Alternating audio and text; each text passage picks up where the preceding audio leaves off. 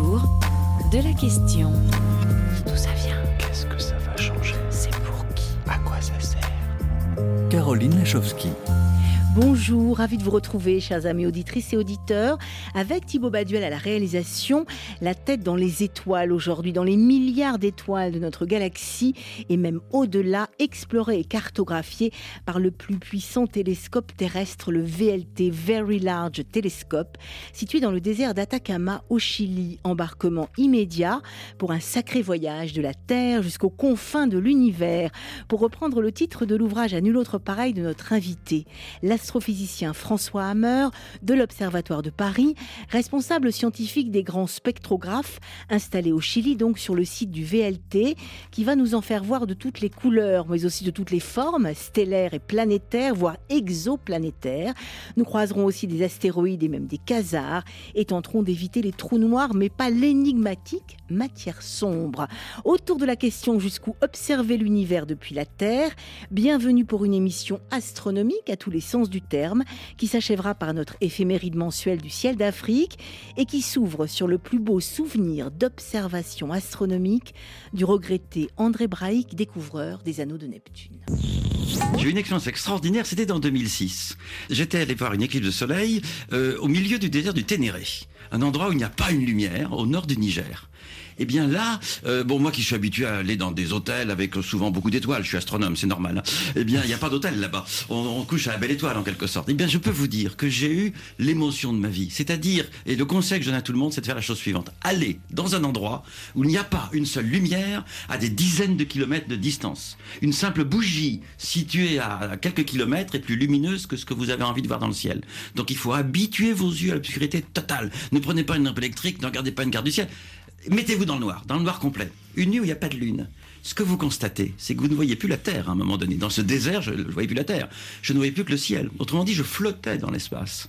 Et là, j'ai compris les sentiments qui ont animé nos ancêtres, il y a de cela deux ou trois mille ans, qui se sont dit, mais, mais qui sommes-nous? Mais où allons-nous? Est-ce qu'il y en a d'autres? Les questions fondamentales qui sont la base de toute notre philosophie. Et chaque civilisation, qu'il s'agisse de la Polynésie, des Esquimaux, euh, de l'Afrique, euh, de l'Asie, chacune a répondu à sa manière. Et toutes les, les contes, les légendes, les histoires, la mythologie, la métaphysique des hommes est née de regarder ce ciel sans aucune lumière polluante. Eh bien, je peux vous dire, si vous faites cela, mettez-vous loin d'une ville, mettez-vous loin des voitures, mettez-vous loin de la route, eh bien, vous aurez une émotion unique, ça changera votre vie. Ça va bien au-delà de la beauté. Regardez le ciel, il est merveilleux.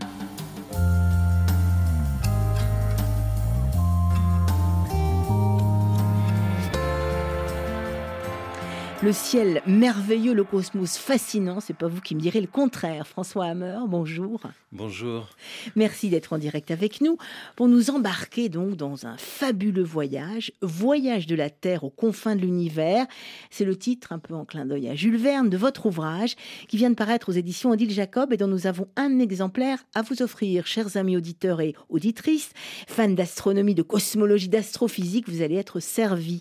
Car l'astrophysicien que vous êtes, François Euh, à l'Observatoire de Paris euh, PSL, lauréat du prix Descartes Huygens, décerné par les académies des sciences françaises et néerlandaises pour vos découvertes sur euh, les galaxies les plus lointaines, est le responsable scientifique des grands spectrographes, installés sur donc les plus puissants, les plus gigantesques télescopes euh, qui existent sur Terre, le VLT, ou Very Large Télescope au Chili.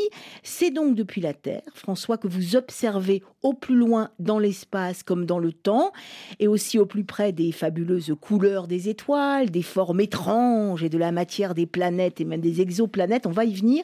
Mais j'aimerais bien que, comme André Brahi, que l'on vient d'entendre, vous nous fassiez partager, François Hammer, votre plus belle nuit étoilée, vos plus belles observations astronomiques. À mon avis, ça, va être du côté de Hawaï, non? Oui, tout à fait.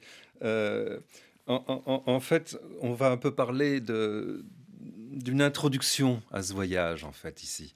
Alors introduction à ce voyage, euh, euh, c'est ce que je, c'est ce que j'écris d'ailleurs un peu dans, dans l'ouvrage qui va paraître en fait euh, le, le- le 22. Ah, parce que je viens de recevoir l'exemplaire voilà, aujourd'hui. On en a un à envoyer à nos auditeurs, mais il paraît le 22. Il Parfait. paraît le 22 de ce mois. Et dans, ce- dans, dans l'ouvrage, l'idée, c'est un, un, peu la- c'est un peu la suivante, c'est d'inviter à ce voyage, mais un voyage qui est vraiment par les yeux. Et donc l'explication d'André Braic est, est, très bonne parce qu'effectivement, il faut regarder le ciel, il faut regarder le ciel loin de la pollution lumineuse, c'est essentiel. Et j'avoue, moi, j'ai une chance extraordinaire, c'est que je me suis retrouvé en fait pendant deux ans sur la grande île d'Hawaï, où se trouve installé un, grand télescope, moins grand que celui du VLT, mais c'est quand même un télescope de 3,60 m. Mhm. Et à l'époque, dans les années 90, euh, j'ai passé à peu près 150 nuits euh, en moins de deux ans.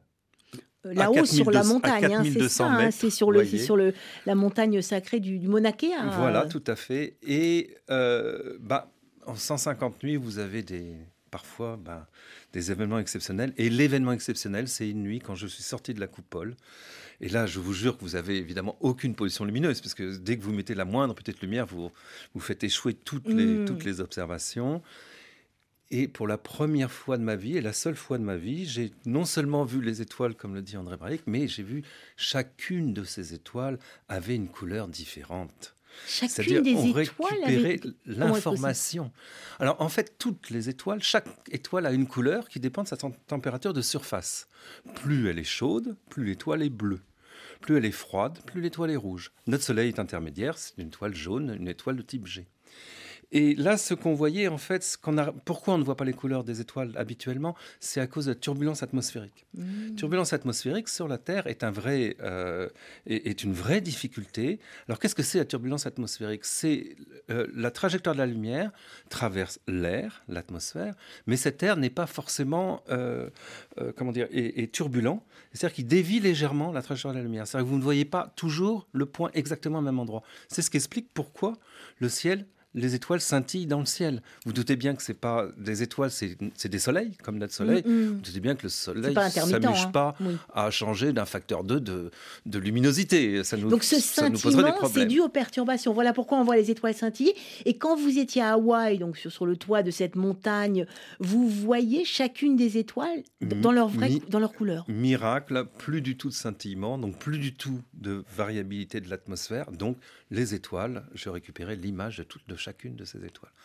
Et alors, voir des, Et elles sont de quelle couleur, les étoiles? Donc bleu, rouge euh Vega est bleu, par exemple, je peux vous dire. Euh, il y a des étoiles qui sont rouges. Les, étoiles les plus vieilles, en général, sont, sont extrêmement rouges. Euh, des étoiles jaunes, des vertes. Vous avez tout l'arc-en-ciel dans le ciel. Donc ça, c'est un, un, peu un miracle qui m'a effectivement beaucoup, beaucoup fait plaisir, évidemment. Un miracle aussi parce que d'ordinaire, quand vous travaillez, donc vous travaillez à concevoir et à piloter les spectrographes qui sont sur les grands télescopes. Donc d'habitude, c'est n'est pas avec vos yeux que vous voyez directement, c'est à travers des appareils et notamment ces spectrographes qui équipent ces gigantesques télescopes, notamment au Chili ou à Hawaï. Qu'est-ce que c'est qu'un spectrographe? On touche à la lumière encore là. Absolument. En fait, c'est rien d'autre qu'un arc-en-ciel, qu'un prisme. Euh, quand vous faites passer de la lumière à travers un prisme, en fait, vous la décomposez en différentes longueurs d'onde. Alors, je vous ai parlé du bleu jusqu'au rouge, en passant par le jaune. En fait, c'est ça qui fait le spectrographe. Il va transformer en fait la lumière qui vous paraît blanche en toutes ces composantes qui sont en fait un mélange de toutes les couleurs que vous connaissez. Donc, vous allez effectivement, grâce à ça, être capable de faire beaucoup de choses. Alors la première chose que vous pouvez faire, et c'est un peu l'aventure dans laquelle on s'est lancé mm-hmm. dans les années 90, c'est pour ça d'ailleurs que j'ai passé autant de temps sur ce télescope, ah c'était pour observer les premiers, les premiers échantillons de galaxies lointaines. Et, là, on a eu la chance d'être exactement au moment où on venait de faire, un, fabriquer justement un grand spectrographe, un peu moins grand que ceux que nous avons finalement installés au, Chili euh, ensuite, mais qui était déjà le, le premier, c'est le tout premier. Et là, on a réussi effectivement, grâce à ça, un travail qui a duré trois ans au total, quatre chercheurs qui se sont, euh, euh, qui se sont acharnés, Olivier Lefebvre, Simon Lilly et, et, David Crampton avec moi. Et en fait, on a travaillé, on a réussi à sortir cette fois 1000 galaxies. Mais c'est extraordinaire. On connaissait quelques galaxies, et là, avez, 1000. Vous avez réussi à, à, observer les galaxies les plus lointaines, donc les plus anciennes, et, et, et pas une ou deux, mais 1000. Voilà. C'était le, but et c'est une quête maintenant qui continue aujourd'hui avec des télescopes encore plus grands. Le James Webb, actuellement, va chercher les galaxies encore les plus lointaines, des lointaines, des lointaines. Mais à l'époque, c'était une révolution. C'était une révolution parce que grâce à ça, bah, on avait pour la première fois une idée de comment était l'univers il y a à peu près 8 milliards d'années quand même. Ah. Voyez? Et il y a 8 milliards d'années, bah, l'univers n'était pas du tout comme le nôtre. En fait, il brûlait. Je m'explique. En fait, l'univers, il y a 8 milliards d'années, formait énormément d'étoiles. Il y a eu beaucoup de gaz qui se transforment en étoiles, dix fois plus qu'aujourd'hui. C'est-à-dire que beaucoup de, des, étoiles que nous connaissons aujourd'hui se sont formées à, à ces époques-là. Et maintenant, on sait pourquoi. voyez Et à nouveau, c'est encore grâce à la spectroscopie.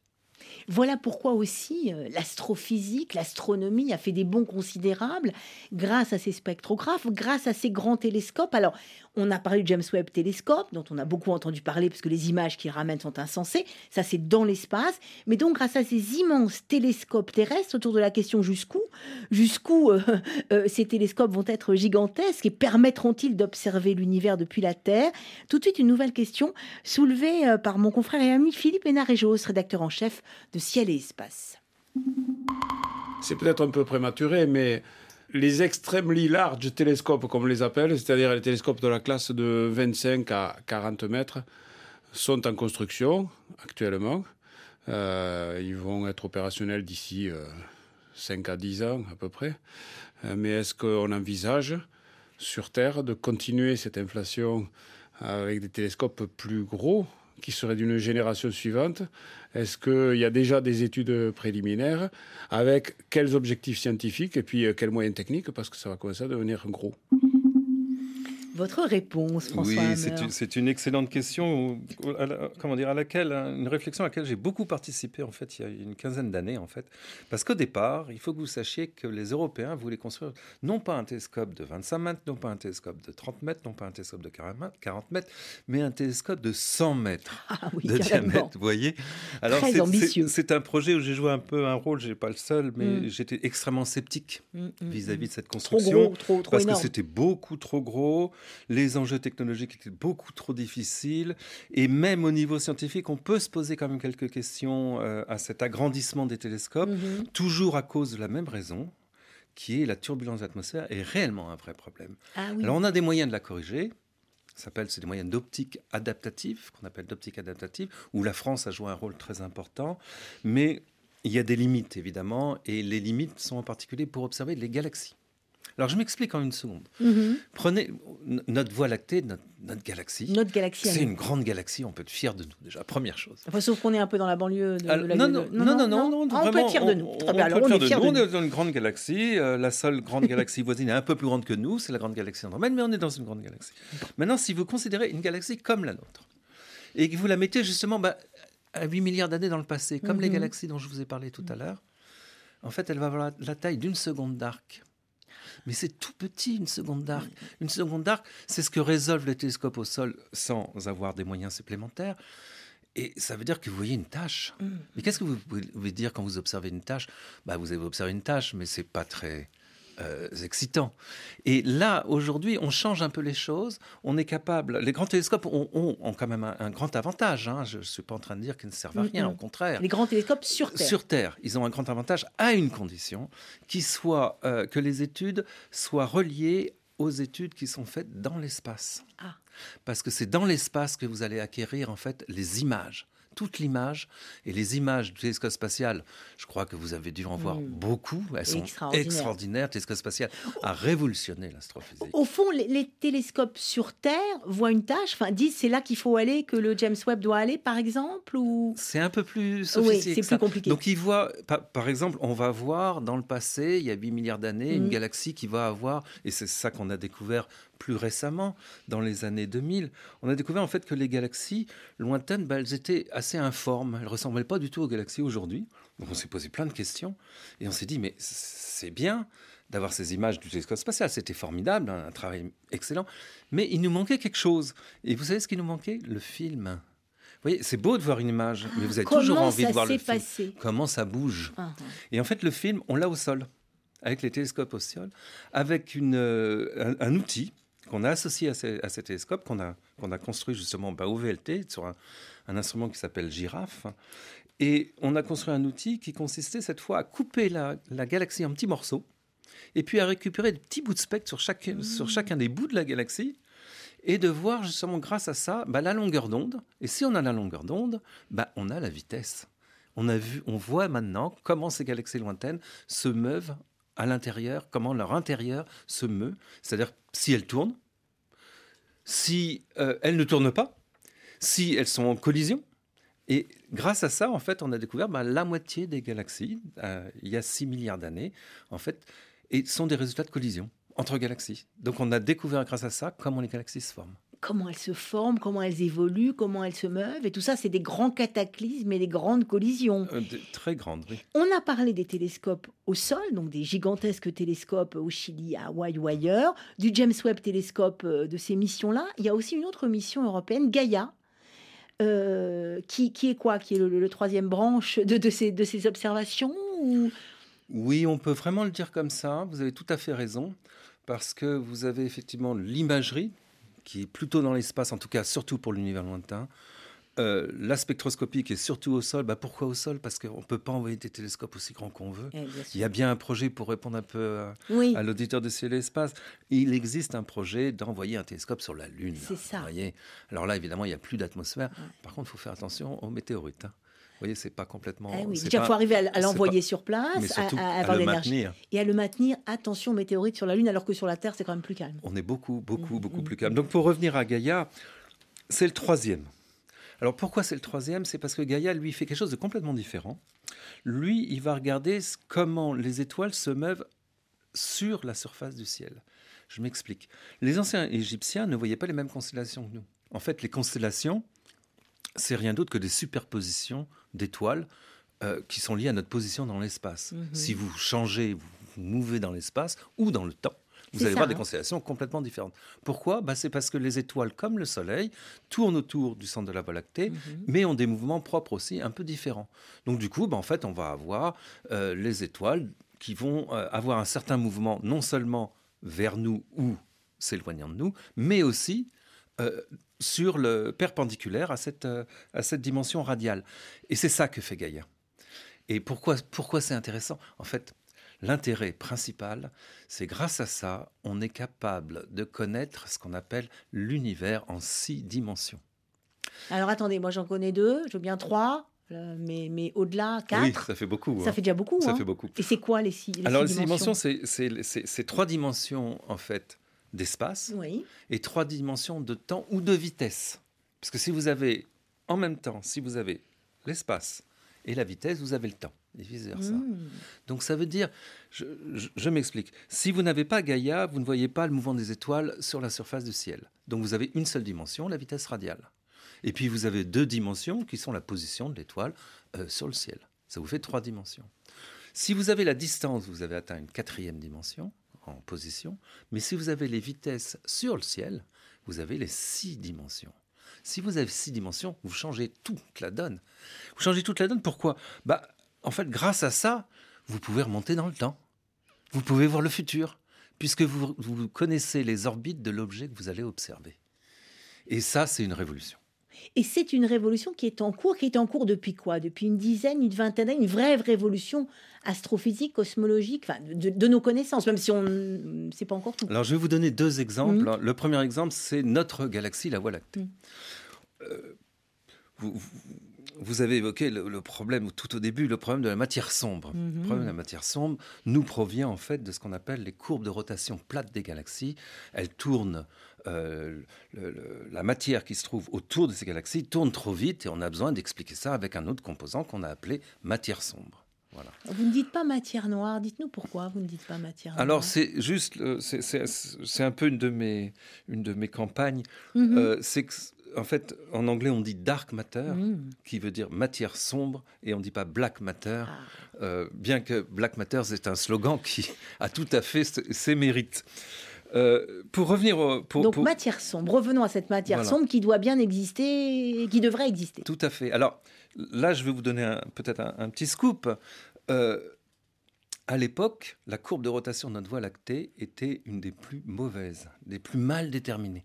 Une raison très simple, on est, vous êtes dedans. Et comment essayer de savoir, connaître la distance des étoiles, connaître le- les mouvements des étoiles est extrêmement difficile. Parce qu'on est dedans. Parce qu'on est dedans. Mhm. On ne peut pas se mesurer soi-même. Et Gaïa a tout changé. Puisque avec ces six dimensions, on découvre, on a l'orbite de toutes ces étoiles. Et du coup, maintenant, c'est le contraire. La Voie lactée possède la courbe de rotation de loin la meilleure. On écrase absolument toutes les autres galaxies par un facteur entre 50 et 1000. Voyez? Et, oh surprise, cette courbe de rotation n'est plus plate. Elle est légèrement déclinante. Et maintenant, ce qu'on est en train de chercher, c'est la vraie euh, fin de la courbe de rotation de la Voie lactée, parce qu'on est en train Gaïa va nous mesurer. On est en train de le faire en ce moment. C'est un travail que nous faisons en ce moment avec des, des, collègues de pas mal de pays. Et euh, il semble qu'elle soit déclinante et il semble qu'on va trouver bientôt la masse de la Voie lactée. Euh, donc, scoop dans vous reviendrez nous, nous, nous, la partager, la masse de la Voie lactée Avec euh, plaisir. Ben, on espère bien. Autour de la question jusqu'où observer l'univers depuis la Terre et en attendant donc de savoir la masse de la Voie lactée, ça nous ouvre tout ça sur de vertigineuses questions. On a parlé de la matière sombre, on parlera peut-être de la vie extraterrestre. On continue en tout cas de s'interroger. Juste après avoir repris un petit peu notre souffle, sur RFI, on a choisi Brave in the Air parce que vous adorez les Pink Floyd, cher François Hammer, et nous, leur riff de guitare nous ont fait penser à vous, à Hawaï. Merci.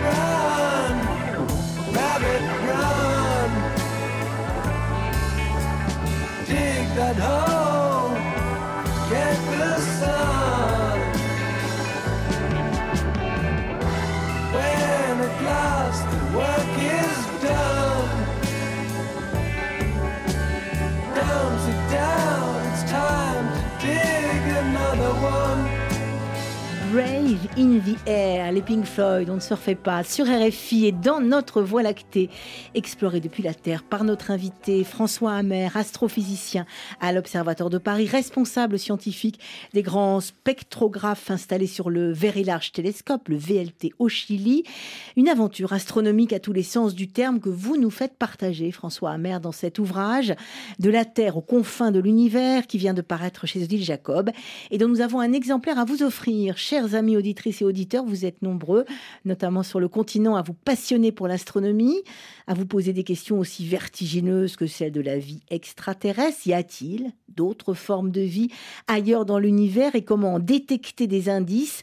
Ça, c'est la quête de l'astrobiologiste Nathalie Cabrol, directrice du centre SETI, le centre de recherche en intelligence extraterrestre de l'Institut Carl Sagan aux États-Unis. Elle était récemment notre invitée et voilà la question, la réflexion qu'elle nous a laissée pour vous. Ce que je trouve, bon, bah, c'est peut-être pas forcément une question, mais c'est le respect énorme que j'ai pour les, pour les chercheurs et pour tous ceux qui pensent ces télescopes, parce que ces télescopes terrestres, la génération qui vient va être plus puissante que certains des télescopes spatiaux qu'on a. C'est dire le progrès qu'on a fait en 30 ans, en, trois décennies, c'est formidable.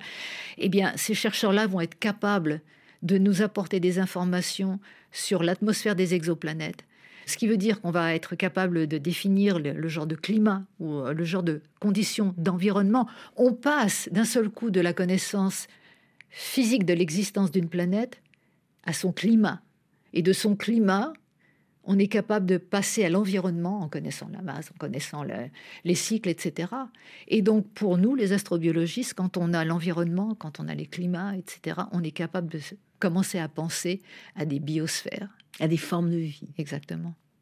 Et donc, c'est quelque chose de fondamental, c'est une pièce fondamentale du puzzle. Et ce que j'aimerais savoir euh, en tant qu'astrobiologiste, c'est à quel moment dans le temps on va avoir suffisamment d'informations de la part de ces télescopes ou même des télescopes spatiaux pour euh, pouvoir justement arriver à nous donner suffisamment de paramètres pour être capable de modéliser peut-être l'évolution biologique sur une de ces planètes. Qu'en pensez-vous, François Hammer? Ben, En fait, c'est tout à fait, tout à fait exact. Euh, le télescope spatial avait des limites pour, euh, pour ce genre de, de, travaux qui sont liés à deux aspects. Le premier, sa taille. Ce n'est pas un télescope qui est suffisamment grand. Il fait 2,50 m contre 6,50 m pour le James Webb. Et puis aussi pour ce qu'on appelle les, longueurs d'onde. En fait, on a de plus en plus mmh. besoin d'aller explorer cette fois des longueurs d'onde qui ne sont pas visibles par l'œil, qui sont des longueurs d'onde infrarouges. Et là, le, le James Webb est parfaitement équipé pour ça. Alors ça va être un peu la même chose sur Terre parce que c'est vrai que les télescopes, les futurs télescopes, vont de plus en plus explorer l'infrarouge, avec à nouveau encore des difficultés, parce que l'atmosphère infrarouge, malheureusement, est bien pire euh, que l'atmosphère du visible. Elle contient beaucoup d'eau, par exemple. Mais la, réponse, euh, la réponse, elle est en fait euh, double. La première, c'est qu'avec une très bonne résolution spatiale, et ça déjà le James Webb va apporter quelque chose d'extraordinaire, il va être capable, tenez-vous bien, d'observer euh, une planète, l'ombre en fait d'une planète qui va être située juste devant un soleil, une étoile, mm-hmm. d'accord? Et en fait, s'il y a une atmosphère, on va réussir à voir le rayonnement de ce soleil uniquement à travers cette atmosphère et analyser la composition de cette atmosphère. Et en analysant la composition de cette atmosphère, on pourra peut-être détecter des indices de vie possible ou pas? Parce que c'est quand même ça, la grande quête aussi. On a parlé de l'énergie sombre, de la, matière sombre. Euh, la grande quête tout de même de tous les astrophysiciens et astronomes, enfin même nous quand on lève la tête vers le ciel. Y a-t-il d'autres formes de vie ailleurs? Tout à fait. Donc c'est évidemment le, but. Et alors, c'est pas un but qui est très simple. C'est pas, un, pas un but qui est très simple parce qu'on se dit, ah bah, tenez, je vous donne un exemple. Mm. On sait que la vie a besoin d'oxygène. Imaginez qu'on fasse une découverte d'une planète où effectivement bah, l'atmosphère, analysée de la façon dont je vous ai parlé, mm. contient de l'atmosphère et par exemple, on va dire même un peu plus loin, contient exactement la même atmosphère que la nôtre. Prenons cet exemple. Là, on se dirait, ça y est, c'est formidable. Mm. Bah, pas du tout. Pas du tout, parce que vous pouvez faire des, des, des, des, faux témoins de vie. Vous voyez? On peut recréer ce type d'atmosphère avec des conditions complètement différentes. Et qui, ne permettraient pas, l'apparition, l'émergence de la vie. Exactement. C'est tout à fait possible. Imaginez par exemple une planète qui n'est pas d'eau du tout. Pour une raison euh, donnée, par exemple, l'hydrogène aurait eu le mauvais goût de quitter la planète. Pourquoi l'hydrogène peut quitter la planète? Ben, Simplement si par exemple euh, si par exemple la planète n'est pas assez massive. C'est ce qui est arrivé à Mars il y a 3 milliards d'années. Donc cette quête de vie, elle est extrêmement complexe évidemment. Il faut quoi? Il faut accumuler à la fois des modèles, de la théorie, de l'observation sur Terre, dans l'espace, de toutes les manières possibles et dans toutes les dimensions possibles. Pourquoi? Pour tenter de s'approcher, pour mieux comprendre euh, euh, comment la vie est apparue sur Terre. Pourquoi? Pourquoi on a cette chance-là d'être sur cette Terre euh, vivante? Alors là, je vais vous peut-être vous, donner une, petite, un petit aparté. Euh, qui, est le, qui est le suivant? Aujourd'hui, on n'a réellement découvert aucune trace de vie ailleurs que sur la mhm, Terre. Mhm. Alors, le, le, point est le suivant. Si jamais on arrivait à découvrir l'existence d'une vie, y compris dans le système solaire, c'est beaucoup plus proche de nous, hein, mhm. bien sûr, euh, qui soit indépendante de euh, la, la, formation de la vie sur Terre, en fait, ce serait un, ce serait un pas de gigantique. Pourquoi? Parce que ça voudrait dire qu'il y a probablement de la vie dans toute la galaxie. Ah oui, c'est ça. Si on en trouve, ça veut dire qu'il y en a partout. Voilà. Mhm. Pour l'instant, on ne trouve pas du tout, donc on ne peut pas exclure au jour d'aujourd'hui que nous soyons effectivement seuls. Parce qu'on on, a en statistique, quand vous avez une seule observation, euh, elle vaut zéro. Hein. Euh, c'est toujours n-1. Vous faites toujours parler le, le n-1. Voilà pourquoi aujourd'hui, c'est pas que ça s'affronte, mais il y a des Jean-Pierre Bibring, grand astrophysicien, qui a publié un ouvrage justement seul dans l'univers, alors que la plupart des astrophysiciens cosmologistes aujourd'hui pensent que on va peut-être en trouver. Quelle est votre position à vous d'ailleurs? Est-ce qu'il y a, est-ce qu'il y a une après, ça n'est que votre euh, sentiment, intuition à leur Témoignage. Alors la première chose, déjà, en, science, je ne crois à rien. Déjà, première chose, je suis toujours agnostique, ça c'est la première chose. Mais le deuxième point, c'est qu'on a, des, on, a un certain nombre d'explications. Vous, vous m'avez parlé, la, la, personne qui a posé la, question, et, elle travaille à SETI. Oui. SETI, c'est une tentative d'aller effectivement communiquer. Donc, pour l'instant, SETI, il y a eu quelques alertes, mais pas reproductives. Donc, pour l'instant, SETI, on peut dire, bah, il n'y a pas de euh, communication avec le reste. Euh, le de reste de, la galaxie pour l'instant. De la galaxie, simplement. Oui, Vous voyez, les, les, restons, restons les, modestes. les, émissions radio depuis les années 50, elles mm. ont parcouru bah, typiquement 80 années, 60, 73, excusez-moi, années-lumière. Mm-hmm euh, bah, 513 lumière, vous avez déjà plus pas mal d'étoiles. Hein. donc euh, éventuellement et des étoiles très probablement des planètes. Donc ça, cette partie-là, je dirais, euh, je dirais, on peut bien la, comprendre. Mais en fait, il y a des explications où on pourrait imaginer qu'il y ait de la vie dans la galaxie et qu'on ne puisse pas communiquer avec.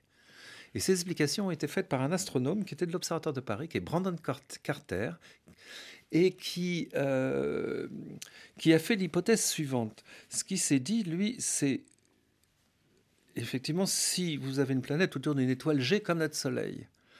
Euh, au début de la formation de la vie sur la planète, ça va être le moment effectivement où la planète est la mieux placée dans sa zone habitable. Mhm. C'est-à-dire qu'elle est vraiment à l'endroit, l'eau est liquide, l'atmosphère il fait bon, il fait pas trop chaud, il fait pas trop froid, la vie peut apparaître. Mais par contre, la vie, oui, mais pour former déjà les premiers animaux unicellulaires, il faut compter un milliard d'années. Est-ce qu'il y a le temps avoir pour des, des, des, des, animaux avec des structures de plus en plus complexes, et puis jusqu'au cheval, jusqu'à nous, euh, bah, il faut compter 3, oui, 3, 4 milliards d'années. Mais il faut que vous sachiez qu'il y a 3 milliards d'années, le Soleil était 30% moins chaud. Mmh. Il nous envoyait 30% moins de lumière. C'est-à-dire qu'on se réchauffe. En fait, on a une chance absolument inouïe sur, la Terre pour plusieurs raisons. La première, c'est effectivement, on est, euh, on, est dans la zone habitable, on est dans une région où on n'a pas trop, euh, on ne reçoit pas beaucoup euh, de météorites, on est vraiment dans une situation assez idéale, mais, mais le Soleil s'est réchauffé.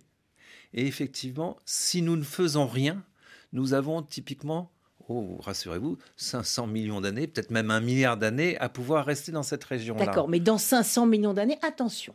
Alors, je dirais pas ça. Je ah. rajouterais une autre chose. Il faut maintenant parler de notre atmosphère, mhm. bien sûr. Notre atmosphère est minuscule, en fait, elle fait moins de 10 km. Vous voyez Quand on dit Et c'est ça qui permet à la vie de, de, de, subsister, d'évoluer, d'exister. Hein. Exactement. Hmm. Et on, parle toujours euh, la Terre est en danger. Non, la Terre est absolument pas en danger. Mm. Ce qui est en danger, c'est l'atmosphère. C'est 10 km à comparer à 6300 km de rayon pour la mm. Terre. voyez C'est vraiment notre atmosphère toute proche qui nous protège, qui nous permet de vivre. Qui fait tout, en fait, qui fait tout. Et ce que je vous dis là, juste, c'est on est au bord euh, de cette zone habitable. En fait, la Nous, la Terre, on est au bord de la zone habitable. Pour une raison simple, le Soleil s'est réchauffé en 3 milliards d'années. Ça s'est pas fait d'un coup. Ce mm, n'est mm, c'est mm. pas du tout le Soleil qui est responsable du réchauffement climatique. Mais par contre, pour avoir permis à notre espèce d'exister, en fait, il a fallu attendre 3 milliards d'années, 4 milliards d'années depuis l'apparition de la vie. C'est-à-dire que le Soleil s'est réchauffé et là, maintenant, nous sommes au bord. Et le, message, si je peux me permettre ah d'ajouter un ah message, c'est quand vous êtes au bord d'un énorme incendie, le conseil, c'est on ne fait pas de feu.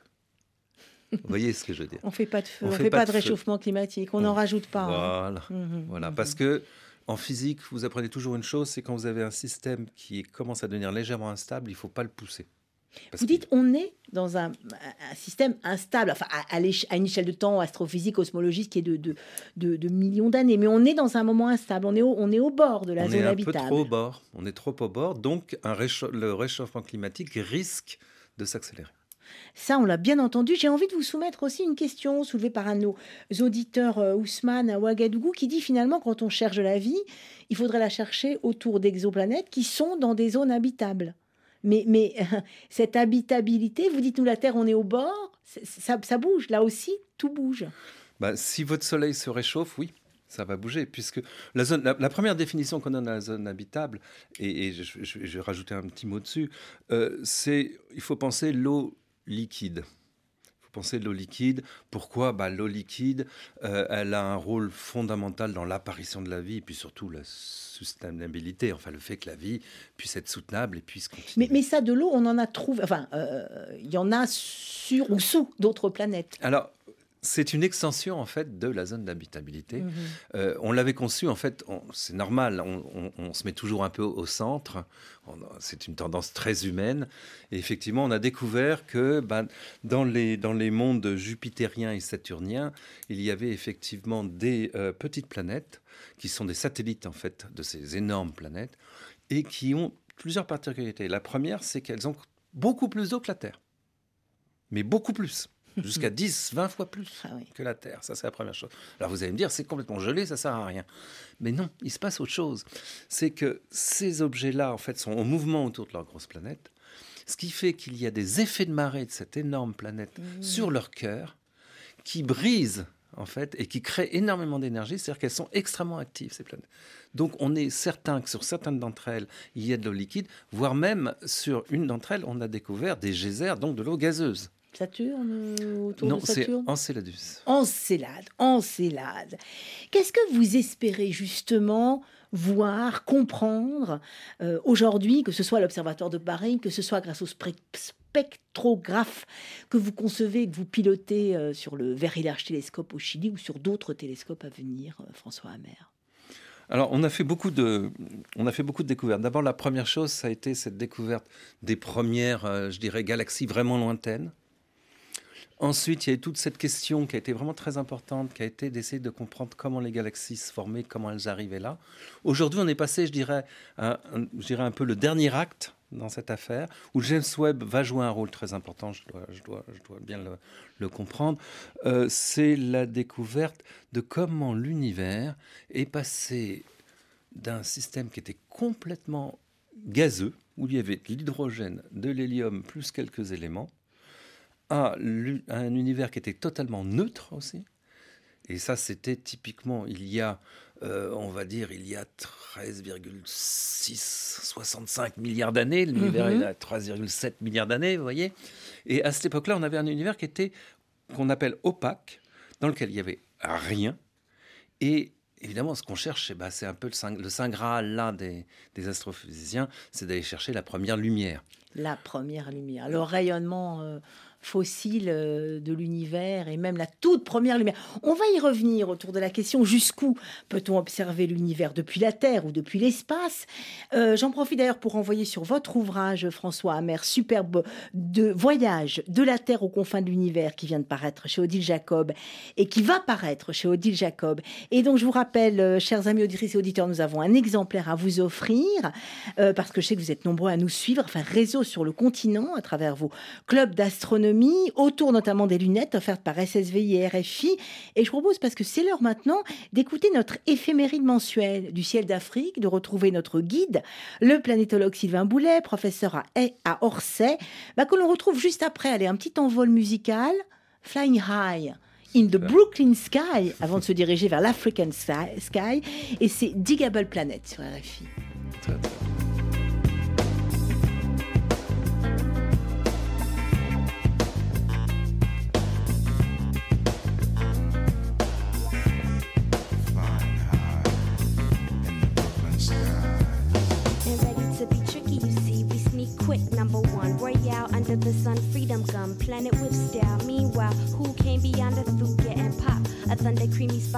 Cause sweeter than honey lives money. Yes, monkey see, monkey take, exploit to live high, fly higher, travel lush off the blackest and fresh like Mr. Less oh, or Wild Watts. K Potts is getting ready to be tricky, you see. We sneak quick, number one. Royale under the sun, freedom gum, planet with style. Meanwhile, who came beyond the thunder creamy spy wonders, cause sweeter than honey lives money. Yes, monkey see, monkey take, exploit to live high, fly higher, travel lush off the blackest and freshest like Mr. Less or Mr. Wild Watts. Flying high in the Brooklyn sky. Flying high in the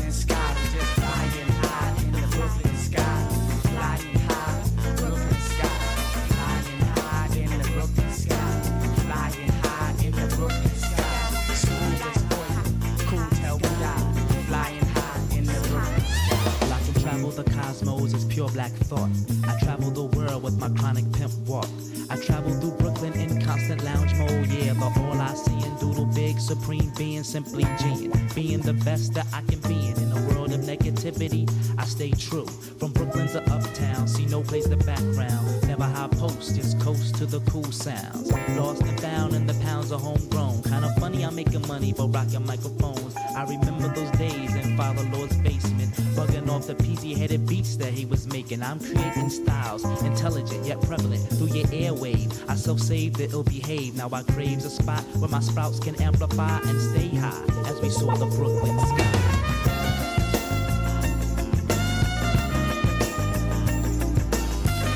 Flying High, Digable Planet sur RFI, avant de retrouver notre éphéméride mensuelle déjà disponible depuis le 14 février sur la chaîne YouTube de RFI. Ciel d'Afrique sur RFI. En partenariat avec l'Astronomie Afrique, Caroline Lachowski. Cher Sylvain Boulet, racontez-nous ce que l'on pourra observer dans le ciel d'Afrique d'ici au 15 mars. Bonjour Caroline. Alors ces prochaines semaines, je vous propose de faire attention aux mouvements apparents des planètes que l'on peut très facilement observer. Euh, je vous rappelle d'ailleurs que c'est la définition première du, de planète. Hein. oui. Planète vient du latin planeta, qui vient lui-même du grec planetes, qui signifie tout simplement astre errant ou vagabond. Et donc je vous propose de parler tout d'abord de Jupiter et de Vénus. hein. Alors le 15 février, en fait, après le coucher de soleil, les deux planètes sont bien visibles horizon ouest. On ne peut pas les rater car elles sont clairement les points les, plus brillants. Euh, Vénus, c'est le point le plus proche de l'horizon et Jupiter, c'est le point le plus haut. Et puis chaque jour, vous allez voir que Vénus glisse un peu plus sur la voûte étoilée pour se rapprocher de Jupiter jusqu'à un rapprochement très serré les 28 février, 1er et 2 mars. Et durant cette ascension, en fait, la Lune rendra également visite aux deux planètes les 21, 22 et 23 février avec un très joli croissant. Et puis à partir du 2 mars, eh Jupiter sera plus basse que Vénus et les deux astres eh s'éloigneront pour de bon. Euh, côté Mars, eh bien, la planète rouge est encore bien visible dans la constellation du taureau avec un joli rapprochement avec un premier quartier de lune le 27 février. Alors de même, hein, le mouvement apparent de Mars est bien visible. Vous pouvez vous amuser à regarder sa position changer par rapport à l'étoile Elnat, hein, qui est l'étoile à l'opposé de Capella dans la constellation du Cocher. Et puis pour finir, hein, je vous propose d'essayer de détecter la planète Mercure, qui est quand même pas facile à observer, mais qu'on peut détecter au petit matin sur l'horizon est avant le lever du soleil. Et du côté des constellations, Sylvain, lesquelles seront visibles sous le ciel du continent? Bah alors effectivement, hein, au mois de, février-mars, je vous propose qu'on s'arrête vraiment sur la belle constellation d'Orion, hein, certainement quand même l'une des plus belles, située entre la constellation du Taureau et du Gémeaux. Elle est facilement reconnaissable hein, par trois étoiles alignées qu'on appelle le, baudrier d'Orion. Et puis en fait, le corps d'Orion est marqué par quatre étoiles brillantes. Les deux plus brillantes, Rigel qui est toute bleue sur un, des pieds d'Orion, et puis la belle rouge Bételgeuse sur l'une des épaules. Alors je vous rappelle que l'étoile bleue est bien plus chaude que l'étoile rouge. Hein. Les couleurs, finalement, c'est l'inverse des robinets. Donc euh, voilà. Et alors sous le baudrier, on voit aussi un alignement d'étoiles considéré comme l'épée d'Orion. Et au milieu de cette épée, on peut voir la grande nébuleuse d'Orion M42, considérée comme une pouponnière d'étoiles. hein. Et puis avec une petite paire de jumelles ou un petit télescope, cette nébuleuse, c'est vraiment un délice. hein. On peut voir un vaste complexe gazeux qui évoque un oiseau qui déploie ses ailes. Hmm, La fabuleuse nébuleuse d'Orion. Je crois que vous avez aussi, Sylvain, un petit challenge astronomique pour nos auditeurs. Alors, Caroline, pour ce petit challenge, il va vous falloir quand même une paire de jumelles ou un télescope. Mhm. hein. La mission, si vous l'acceptez, c'est de détecter la planète naine Cérès, qui va gentiment glisser dans le ciel entre les constellations de la Vierge et du Lion, devant l'amas de galaxies de la Vierge. Alors, pour rappel, hein, Cérès, c'est la plus petite planète naine du système solaire. Elle fait un peu moins de 1000 km de diamètre et orbite entre Mars et Jupiter. Alors, Cérès hein, apparaîtra sous la forme d'un petit point lumineux de magnitude 7, hein, pas visible à l'œil nu, qui scintillera un peu moins que les étoiles environnantes. D'une nuit à l'autre, le petit point bougera assez vite entre les étoiles Vindémiatrix de la Vierge et Dénébola du Lion. Et donc voilà, essayez de le détecter. On attend vos témoignages si vous avez réussi à la débusquer. Débusquer la planète naine. Joli défi. Merci, Sylvain. On se donne rendez-vous après le 15 mars pour un nouvel éphéméride du ciel d'Afrique. Oui, Carolina, je vous rappelle qu'une nouvelle lunette astronomique est de nouveau mise en jeu grâce à nos partenaires SSVI et RFI. Alors pour participer, hein, c'est très simple. Envoyez sur notre page Facebook L'Astronomie Afrique vos plus belles photos, vos vidéos ou encore un joli texte que vous avez écrit. Le gagnant sera annoncé eh bien le 15 avril. Alors bonnes observations, bon cieux à tous et n'oubliez pas, le ciel est le plus grand écran, il suffit de lever les yeux. Un grand merci à Sylvain Boulet euh, qui nous rappelle effectivement de lever les yeux de nos écrans pour regarder les étoiles. Un éphéméride du ciel d'Afrique, ça doit vous parler, ça, euh, François Hammer. Oui, absolument. En fait, pour deux raisons. La, la première, c'est qu'enfant, j'ai vécu en Afrique. J'ai vécu au Togo pendant une année et à Madagascar pendant deux ans. Mm. Donc, je connais un peu l'Afrique euh, en tant qu'enfant, effectivement. Vous observiez déjà, vous regardiez déjà le ciel d'Afrique. Alors, je dirais, enfin, en- au Togo, oui, je dirais que oui, c'était déjà, Mhm. j'avais déjà un peu l'âge de lever un peu plus les yeux vers le ciel. Et puis l'autre raison, elle vient de quelque chose, vous êtes très surprise, elle vient du Covid. Alors je m'explique, en fait, euh, dans le dans la période du Covid, on s'est lancé en fait à faire des collaborations euh, avec des visioconférences et on s'est amusé en fait à exactement à élargir dans le monde entier. Donc c'est trouvé que j'ai réagi à un article qui était écrit par un, un jeune astronome malgache. Et je lui demandais, euh, il avait observé avec le plus grand télescope, ils ont des très grands radiotélescopes, mm, on n'a pas eu le temps d'en parler, euh, qui s'appelle Mircat, qui est gigantesque, qui est le, prédé- le- le précurseur de ce qu'on va faire. On va faire un télescope d'un kilomètre de diamètre, qui s'appelle SCAR. Mhm. Et donc il Ah oui, observait... le- Escarway, euh, voilà. euh. Donc il, il- il observait, euh, il a observé une galaxie qui nous intéressait beaucoup. Puis moi j'ai posé des questions et puis finalement il a continué. On a travaillé ensemble. On a découvert une petite galaxie qui avait l'air de rien et qui était en fait complètement isolée de tout. Et en fait, qui perdait son gaz un petit peu, vous savez, comme un escargot fait sa, sa bave d'escargot. Et donc, le phénomène physique paraissait Mhm. complètement incompréhensible. Euh, C'était en fait, c'est dû à de la matière, mais de la, de la matière qui se trouve dans ce qu'on appelle le filament, le grand filament local. Euh, elle subit la pression dynamique de quantités de gaz qui sont quasiment infimes, qui font poser, et on va revenir un petit peu sur notre, sur nos, euh, sur euh, notre débat du début, qui font penser qu'il n'y a peut-être pas de matière sombre dans cette petite galaxie, alors que les gens croyaient qu'il y en avait énormément. Et donc, Donc- on continue cette collaboration, puisqu'on réobserve avec ce télescope, avec aussi une euh, jeune astronome zambienne qui est formidable, qui, fait, qui, qui, qui dirige d'ailleurs les observations, et un astronome canadien, Claude Carignan. Ah, formidable. Donc, vous allez peut-être, enfin, en tout cas, vous, vous, vous trouvez d'autres hypothèses autour de cette fameuse matière sombre en vous unissant, euh, télescope interposé par observation dans le monde entier et notamment à Madagascar. Eh bien, je vous propose de revenir nous raconter un peu où vous en êtes avec dans ces collaborations-là et dans d'autres. Cher François Hammer, merci beaucoup d'avoir été en direct, partager un peu de l'univers, de votre univers et de toutes les aventures aussi scientifiques qu'humaines. Je rappelle le titre de votre ouvrage qui à lui tout seul est tout un programme hein, qu'on a fait qu'aborder très légèrement, Voyage de la Terre aux confins de l'univers, paru chez Odile Jacob, et que vous pouvez peut-être gagner euh, si vous nous le demandez par mail ou sur notre page Facebook en précisant bien votre adresse postale. Chers amis auditrices et auditeurs, merci François Hammer, vous revenez quand vous voulez. Merci beaucoup, Caroline.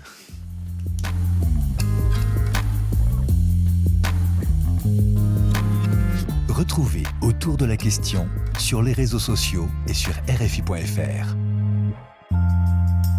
Autour de la question, c'est fini pour aujourd'hui. N'hésitez pas à partager et à vous abonner à notre podcast. Disponible sur toutes les plateformes et sur l'application RFI Pure Radio. Au plaisir de vous retrouver demain autour de la question quel est votre meilleur profil? Le philosophe des sciences Philippe Interroge nos sociétés du profilage. Pourquoi et comment nous laissons-nous évaluer, optimiser euh, et plus encore. Pistes de réponse et d'échappatoire possibles. À suivre demain avec Thibaut Baduel à la réalisation, Caroline Fillette en coulisses. Surtout restez curieux, gardez l'esprit libre et ouvert à tous les possibles. À l'écoute de RFI, c'est bientôt l'heure de retrouver les informations.